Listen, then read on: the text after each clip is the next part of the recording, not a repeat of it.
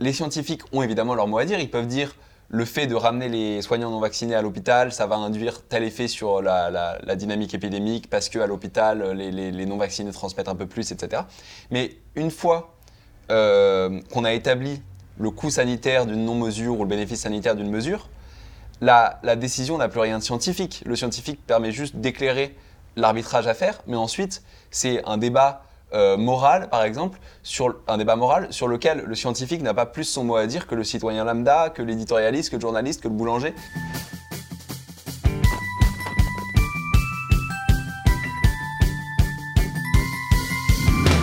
Bienvenue sur la chaîne YouTube de Liberté, le média qui infuse la liberté. Chaque semaine, nous vous proposons un entretien avec une personnalité qui s'intéresse de près ou de loin à la liberté.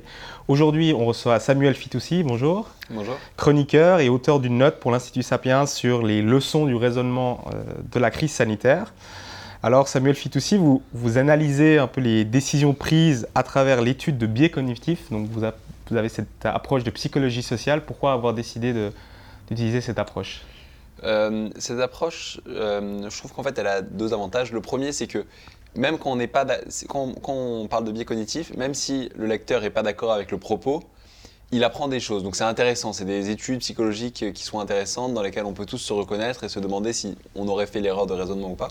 Euh, donc, donc peut-être, c'est quoi des biais cognitifs Des biais cognitifs, c'est des erreurs systématiques, en fait des raccourcis que prend notre cerveau, mhm. où il ne raisonne pas attentivement à un problème et il, utilise des heuristiques de jugement. Donc les, psychologues qui se sont intéressés les premiers à ça, c'est euh, les psychologues israéliens Kahneman et Tversky depuis les années 70, mhm.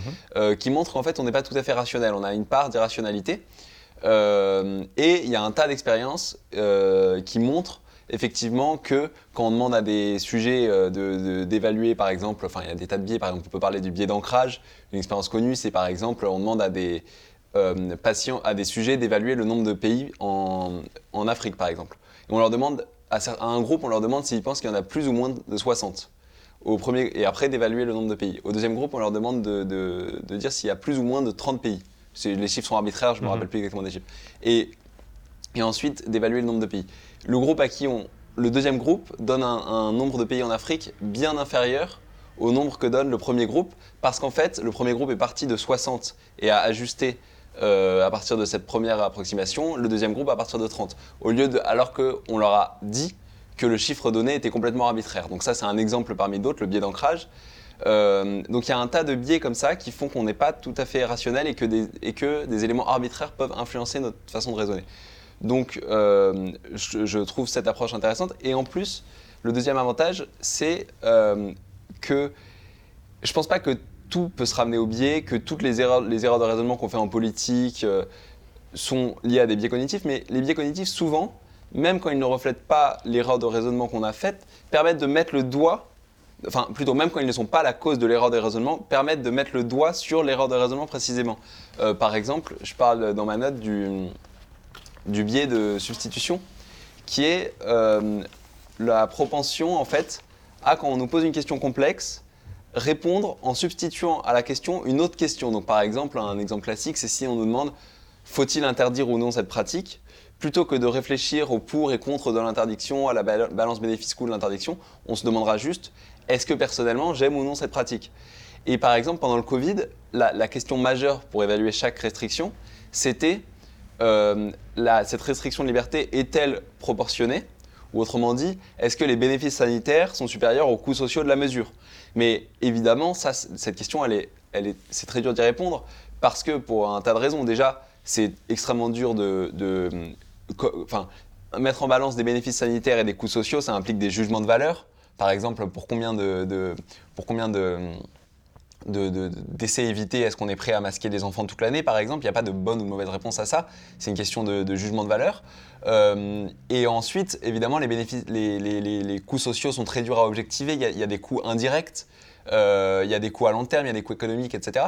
Donc, étant donné que l'attribut cible, qui est la balance coût-bénéfice, est-ce qu'elle est positive ou négative, est dur à calculer, on avait tendance souvent à substituer une autre question, c'est est-ce que la mesure aura des bénéfices sanitaires? Et tout le long de la crise, je pense que on a souvent eu tendance à répondre à la mauvaise question, donc la question uniquement des bénéfices.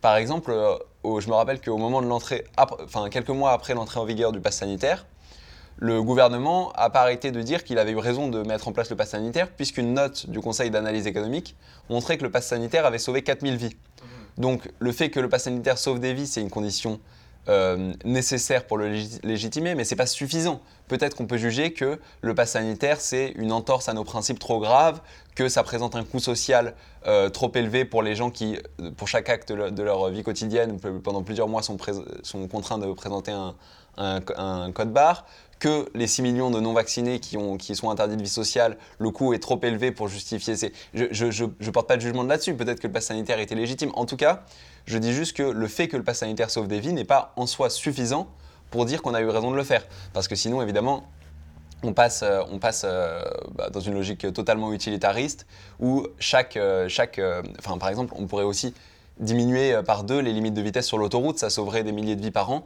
Pour autant, c'est pas légitime parce qu'on considère que les coûts sociaux sont supérieurs.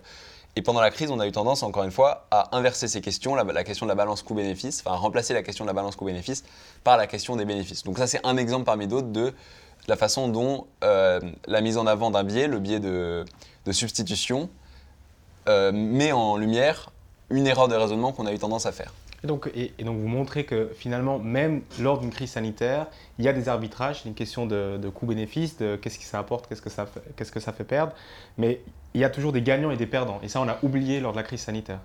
Oui, euh, en fait, je, discute sur ce sujet d'une chose, c'est que on a eu tendance à faire passer pour des décisions scientifiques ce qui n'était pas des, ce qui ne relevait en rien de la science, mais de la morale en fait.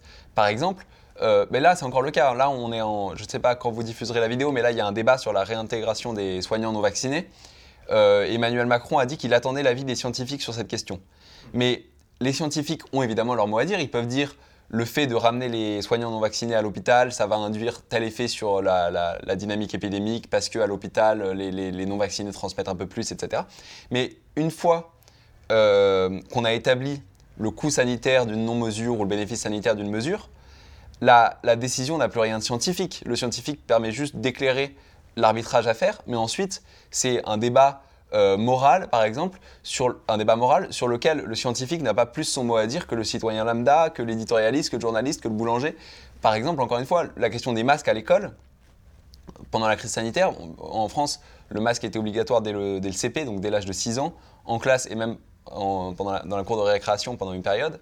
Euh, n'avait pas grand-chose de scientifique. Oui, le scientifique pouvait dire ça aura tel effet sur la dynamique épidémique, mais en quoi le scientifique est-il légitime à porter un jugement de valeur morale sur euh, est-ce que le, bénéfice sanitaire de cette mesure est supérieur au coût social? C'est, Encore une fois, ça dépend du bien-être qu'on accorde du, poids qu'on accorde au bien-être des enfants dans notre balance bénéfice-coût, ça, dépend du, poids qu'on accorde au, décès, à l'attention à l'hôpital, à la fatigue des soignants, etc. Donc il faut évidemment écouter la science, mais la science, encore une fois, ne peut pas porter de jugement de valeur sur le bien fondé d'un arbitrage, parce que ça présuppose euh, de euh, peser d'une certaine façon le bien-être de différentes catégories dans la population parce que toute mesure sanitaire, encore une fois, fait des gagnants et des perdants. Donc évidemment, dans les gagnants, il y a euh, les personnes à risque qui réduisent leur risque, il y a les soignants, il y a l'hôpital. Dans les perdants, il y a des millions de Français contraints de rester chez eux après 18 heures, par exemple, pendant, à l'époque du couvre-feu,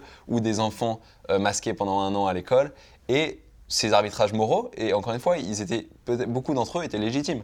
Mais simplement, ils n'étaient pas scientifiques et, et mettre en avant la parole de certains scientifiques qui les trouvaient légitimes, c'était une forme de, déni de démocratie parce que ça déguisait des arbitrages moraux en vérité scientifique. Donc ces arbitrages moraux, elles seraient faits grâce à la délibération euh, démocratique, mais est-ce qu'il n'y avait pas un sentiment d'urgence qui, ne permettait pas justement de faire cet arbitrage moral? Évidemment, moi j'étais par exemple tout à fait favorable au premier confinement face à l'incertitude, euh, on n'avait pas de vaccin, on ne savait pas, on ne connaissait pas les effets à long terme de la maladie, etc. Parfois l'urgence euh, euh, suppose de, prendre des décisions rapides sans débat démocratique. Mais rapidement, je, dirais à partir de, septembre 2020, donc on a eu tendance à cesser de débattre euh, collectivement, à cesser d'être attentif à la proportionnalité des mesures, à, simplement, je me rappelle par exemple quelque chose qui m'avait marqué, c'est on avait décalé le couvre-feu de, je crois, 19h à 18h pour lutter contre l'effet apéro, c'est ce que le gouvernement a dit. Euh, et le, seul argument, c'était ça permettra de limiter les, contaminations de, à l'apéro. Mais encore une fois, il n'y a, eu aucun débat sur la proportionnalité de cette mesure, sur le fait que même si ça permettait d'éviter quelques contaminations. Est-ce qu'une heure de liberté pour les Français qui, veulent aller euh, acheter leur pain à la boulangerie pour le dîner ou je ne sais quoi, est-ce que ça ne vaut pas euh, les quelques contaminations évitées? Euh, Je pense que très vite, on aurait dû sortir de la logique de l'urgence, même si les, restrictions auraient encore été légitimes, mais on aurait dû sortir de cette logique de l'urgence et être plus attentif à la proportionnalité des mesures. D'ailleurs, souvent, on nous a dit, euh, mais non, arrêtez, de toute façon, la France n'est pas, euh, n'est pas la Chine, allez, aller dans un pays totalitaire. Évidemment, la France n'était pas la Chine, et on faisait, mais la France n'est pas la Chine justement parce qu'on est particulièrement attentif à la balance bénéfice-coût de nos mesures de restriction de liberté, parce qu'on ne les prend pas avec légèreté. Et, d'ailleurs, euh, dire que la France n'est, dire qu'il n'y a aucun problème, que les restrictions de liberté ne posent aucun problème parce que la France n'est pas la Chine, ce serait aussi absurde que de dire aux Chinois que leurs restrictions de liberté ne posent aucun problème parce que la Chine n'est pas la Corée du Nord. Donc il y a eu beaucoup d'arguments un peu étranges comme ça euh, qui, selon moi, ont empêché un débat sain sur les priorités collectives. Dans votre note, vous présentez une vingtaine de biais cognitifs. Euh, un des biais, en tout cas un des éléments que vous mentionnez et qui intéresse évidemment euh, sur cette chaîne, c'est euh, cette idée que la liberté des uns s'arrête là où commence celle des autres. On a beaucoup parlé de liberté ou d'interdire la liberté. Vous, vous explicitez que cette notion peut contenir des, des motivations un peu liberticides. Qu'est-ce que... Ouais, donc la liberté des uns s'arrête là où commence celle des autres. C'est évidemment un principe libéral important, c'est John Stuart Mill euh, qui dit que euh, les restrictions de liberté ne sont légitimes que si elles augmentent la liberté d'autres. Par exemple, on n'a pas le droit de tuer parce que tuer, ça restreint la liberté de, celui qui est tué. Euh, on n'a pas le droit, par exemple, c'est le concept aussi d'externalité négative, on n'a pas le droit d'imposer aux autres trop d'externalités négatives parce qu'on empiète sur la liberté des autres, par exemple, pour la dans le cas de la pollution, à vivre dans des... ou par exemple, prenons la pollution sonore, on n'a pas le droit à 2h du matin euh, de faire de la musique très fort parce que notre liberté de, de, jouer euh, un instrument s'arrête là où commence celle de notre voisin de dormir euh, la nuit. donc évidemment, il y, y, a une part de vrai là-dedans. Simplement, il n'est pas, pas absolu ce, ce dicton parce que toute forme de liberté exercée par quelqu'un risque de nuire à la liberté d'autrui. Euh, encore une fois, bah, par, exemple, on pourrait. Le problème, enfin, le problème de, cette formule, c'est qu'elle pourrait justifier, elle pourrait légitimer tout et n'importe quoi en fait à terme. Euh, on pourrait interdire la cigarette en disant, avec un argument analogue à, à, celui qui a été employé par la crise sanitaire, votre liberté de fumer s'arrête là où commence ma liberté de ne pas financer vos soins en cancérologie. Euh, on pourrait euh, interdire, euh, je sais pas, des films violents parce que certaines personnes, quand ils voient des films violents, ensuite deviennent violents et nuisent à la liberté des, gens violentés. on pourrait, enfin, on pourrait interdire les voitures manuelles parce qu'il y a plus d'accidents en voiture manuelle, donc votre, liberté de conduire une voiture manuelle s'arrête là où commence ma liberté de ne, pas, être renversé en tant que piéton. Je pense que, encore une fois, cette formule a eu tendance à faire passer les opposants à une mesure pour des égoïstes euh, qui voulaient, qui réclamaient une, liberté illimitée, etc. Et elle a encore une fois empêché le débat sur la proportionnalité parce que la question, la, question à poser, c'est est-ce que la liberté supprimée pour quelqu'un euh, est supérieure à la liberté obtenue grâce à cette restriction de liberté?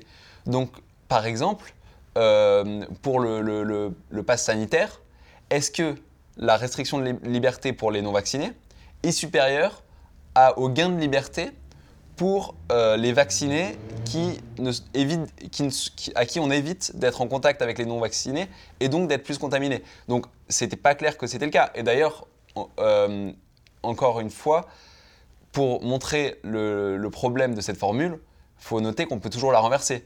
Donc on dit, euh, on dit par exemple à un non-vacciné, votre liberté d'aller au restaurant, s'arrête là où commence ma liberté de ne pas me faire contaminer. Mais le non-vacciné peut dire, mais votre liberté de ne pas vous faire contaminer s'arrête là où commence ma liberté d'aller au restaurant. Donc c'est relatif, c'est encore une fois une question de liberté obtenue pour l'un, liberté supprimée pour l'autre, et il faut mettre ces deux libertés en balance et euh, remplacer ce débat, donc autour, on, en revient à la question de la proportionnalité, de la balance bénéfice-coût, remplacer ce débat par une formule, un, dicton euh, censé clore le débat au nom d'une euh, morale absolue. Euh, n'avait pour moi pas de sens. Vous avez mentionné déjà certains biais dont vous parlez. Il y a aussi d'autres biais assez intéressants, par exemple le conformisme, qui pour vous est, un grand marqueur, en tout cas un biais qui a expliqué beaucoup de choses. Euh, ouais, la, première expérience euh, en conformisme, je crois, qui a mis en lumière ce biais de conformisme, c'est Salomon euh, H en 1951, qui montre, par exemple, que quand on demande, quand on pose, il, il réunit des volontaires, il leur pose une question très simple. Et, d'abord, il les fait répondre seuls dans une salle. Je crois que les participants se trompent dans moins de 1% des cas. Après, il prend d'autres volontaires et il les met dans une salle, mais avant de les faire répondre, devant eux, des participants qui sont en fait des complices de l'expérimentateur répondent, euh, donnent une mauvaise réponse à la question. Ensuite, ils posent la question aux volontaires qui ont vu les participants se tromper devant eux, et dans 40% des cas, les participants se trompent. Donc l'idée, c'est que influencés arbitrairement par les décisions des autres, même les mauvaises décisions des autres, on a tendance à suivre euh, ce que font les autres parce que socialement, parfois, c'est moins, euh, moins, coûteux de se tromper avec les autres que de se tromper seul. Et parce que, aussi, on se dit que si ils font ça, ils ont peut-être des informations qu'on n'a pas. Euh, et, on a tendance à suivre, même s'ils ont tort. Par exemple, on peut penser à l'école.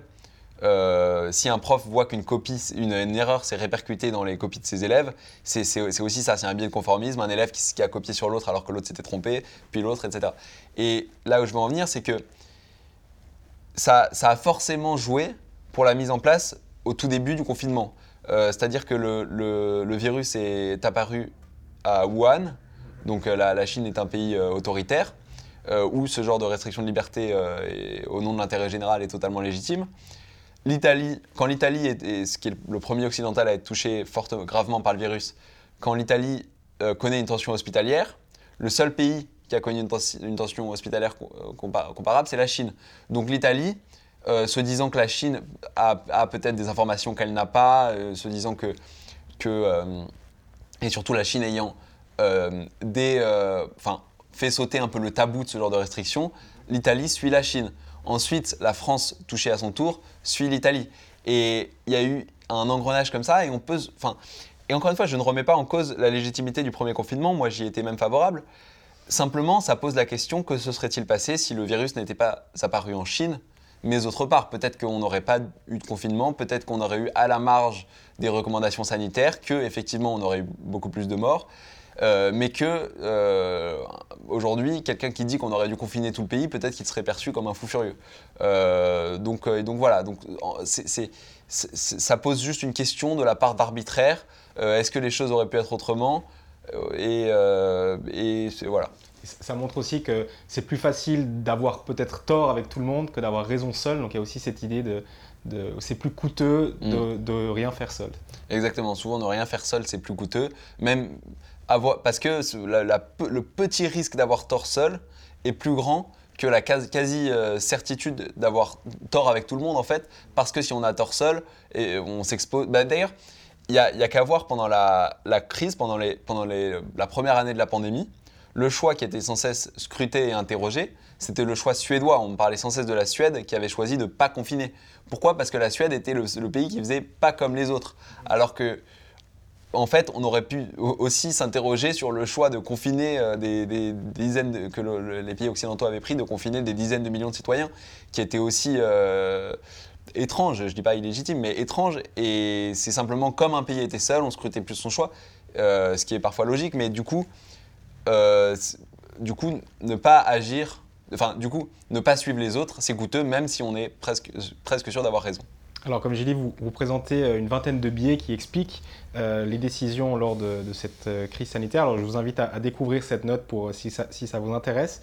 Mais finalement, ces biais, ils ne sont pas seulement limités à ce qui s'est passé pendant la crise sanitaire. C'est peut-être intrinsèquement aux décisions humaines, c'est des biais humains. Donc, qu'est-ce que ça révèle de l'action étatique, de l'action gouvernementale, en général? Bah, Effectivement, ces biais sont à l'œuvre tout le temps. Tout le monde est sujet à ces biais. et je pense que comme on, raisonne euh, pas forcément tous bien, ça montre, l'importance aussi euh, du pluralisme. Par exemple, la Chine, là, la, Chine continue dans sa politique zéro Covid et fait n'importe quoi. Il y a un consensus pour dire que la Chine fait n'importe quoi. Mais en France, en France aussi, on a eu des médecins qui, jusqu'à très récemment, réclamaient euh, réclamer le zéro Covid et penser que la Chine euh, faisait les bons choix. Donc peut-être que en Occident, en fait, on a, enfin peut-être que le gouvernement chinois ne, suit pas une logique de contrôle social, etc. C'est juste que les gens au pouvoir moi c'est ma théorie, c'est juste que les gens au pouvoir en Chine sont complètement irrationnels. Mais en fait, le problème c'est qu'il n'y a pas de garde-fou à leur biais, qui est la discussion, la, la, mise, la, la, discussion contradictoire avec des arguments de, laquelle finit par ressortir la meilleure politique publique. En Occident, grâce au pluralisme, grâce à la discussion, on a ce garde-fou. Et d'ailleurs, il y a beaucoup de travaux de, psychologie qui montrent que euh, le, raisonnement humain, en fait, la, raison humaine plutôt, est façonnée par l'évolution pour un contexte d'interaction euh, dialogique, euh, on va dire, euh, où, les, où, on débat, où on se contredit, etc. Le problème, c'est que nos, biais de raisonnement sont amplifiés quand on raisonne seul ou quand on est enfermé avec uniquement des gens qui pensent comme nous.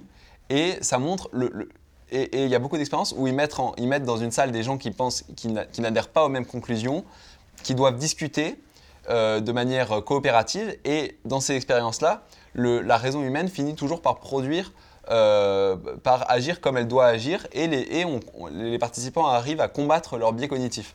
Euh, donc je pense que c'est le, fait qu'on ait des biais en politique montre que la discussion pluraliste est particulièrement importante, euh, que la démocratie est particulièrement importante et d'ailleurs aussi que le fait de renvoyer certaines de décréter comme irrationnel a priori certaines positions, comme a eu tendance à le faire le gouvernement beaucoup en, mettant en avant le camp de la raison euh, contre les, déraisonnables, n'est pas forcément une bonne chose parce que en s'abritant des, arguments contraires, nous-mêmes, on, a tendance à euh, ne, pas, ne pas avoir de garde-fou contre nos propres biais et s'enfoncer parfois dans l'erreur, euh, alors qu'on en serait préservé si on écoutait attentivement ce que disaient les autres. Bah, certains expliquent même euh, la guerre, enfin, l'attaque de la Russie par l'Ukraine par le fait que le, Poutine est très isolé, mm. donc il n'a pas eu cette possibilité de, pluralisme. Merci euh, euh, Samuel Fitoussi.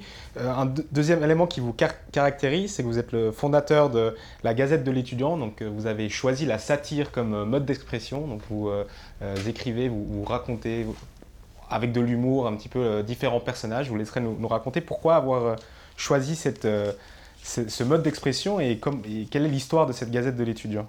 Alors, euh, c'est une sorte de blog que j'ai créé à la base euh, quand j'étais encore au, lycée. Moi, j'ai toujours adoré écrire avec deux amis où on a fait une sorte de goraphie de notre lycée où on parodiait la vie scolaire, les profs, etc. Toujours avec bienveillance. Et il y a, il y a 4-5 ans, moi, j'ai continué après le lycée et je me suis mis à écrire euh, des biais euh, satiriques qui ne concernaient plus que le lycée, mais euh, la, France, différentes sociologies d'étudiants, et ça, a pris, ça a plu.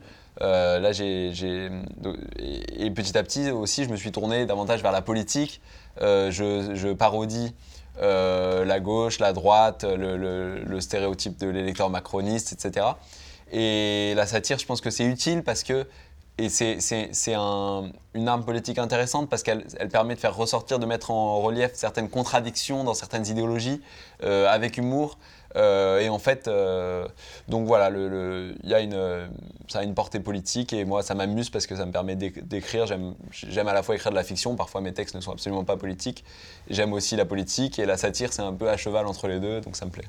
pour vous, la, politique, c'est une belle source d'inspiration. C'est facile de, faire de la parodie des, des politiciens, vous pensez? C'est facile, ouais. Mais bon, après, il y a il y a, je sais pas si vous connaissez par exemple le compte euh, Twitter euh, Tatiana McGrath. Donc c'est un compte Twitter qui parodie, enfin, qui a été créé il y a 5-6 ans, qui parodie euh, le wokisme.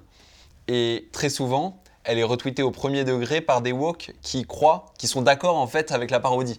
Et très souvent aussi, ce qu'elle dit, ce que le compte Twitter dit, et, et, et, le titre d'un article deux années plus tard dans un journal woke. Donc en fait, de plus en plus, la réalité dépasse la parodie, ce qui rend la parodie compliquée, mais, mais d'autant plus amusante. Très bien, merci Samuel Fitoussi. On est arrivé à, la fin de cet entretien. À la fin de nos entretiens, on aime euh, demander euh, à nos invités de nous citer une œuvre, euh, un livre qui les a marqués en lien avec la liberté. Est-ce que vous, ouais. un tel Donc moi, du coup, j'ai amené j'ai amené le livre que je veux présenter. C'est euh, le Blank Slate de Steven Pinker. Donc, je crois, il est traduit en français sous le nom de euh, Comprendre la nature humaine. Je pense que, enfin, moi, je suis libéral euh, comme vous, et pour tout libéral, je pense que c'est une, lecture fondamentale. Donc, c'est un livre, c'est pas, c'est un livre à cheval entre la science politique et la science tout court, qui essaye de décortiquer la nature humaine et qui montre que la nature humaine étant ce qu'elle est, et il faut la prendre en compte, certaines institutions, certaines, certains systèmes politiques, euh, certaines, euh, certaines normes culturelles sont plus à même de euh, permettre l'épanouissement humain, de permettre la cohésion, de permettre la liberté en fait de s'épanouir, de permettre à la liberté de s'épanouir. Et Steven Pinker prend à contre-pied, le livre a été écrit au début des années 2000, tous ceux qui utilisent une approche uniquement socio-constructiviste, donc qui pensent que l'homme serait une page blanche à la naissance, un bon sauvage sur lequel la société euh, peut euh, écrire, euh, enfin complètement malléable sur laquelle la société peut écrire, lui dit non, c'est pas le cas. L'homme est ce qu'il est et c'est à la société de le civiliser. Et pour mettre en place encore une fois les bonnes institutions, il faut prendre en compte précisément ce qu'est la nature humaine et plus on s'intéresse à la biologie, à la nature humaine, à l'évolution, plus on mettra en place les bonnes institutions et je pense que du coup c'est une lecture fondamentale. Merci, alors on, garde cette recommandation. Merci pour cet entretien.